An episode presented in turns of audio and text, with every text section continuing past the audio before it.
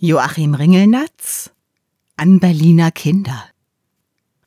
Was meint ihr wohl, was eure Eltern treiben, wenn ihr schlafen gehen müsst?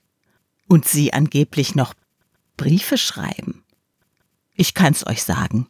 Da wird geküsst, geraucht, getanzt, gesoffen, gefressen. Da schleichen verdächtige Gäste herbei. Da wird jede Stufe der Unzucht durchmessen, bis zur Papageisodomiterei.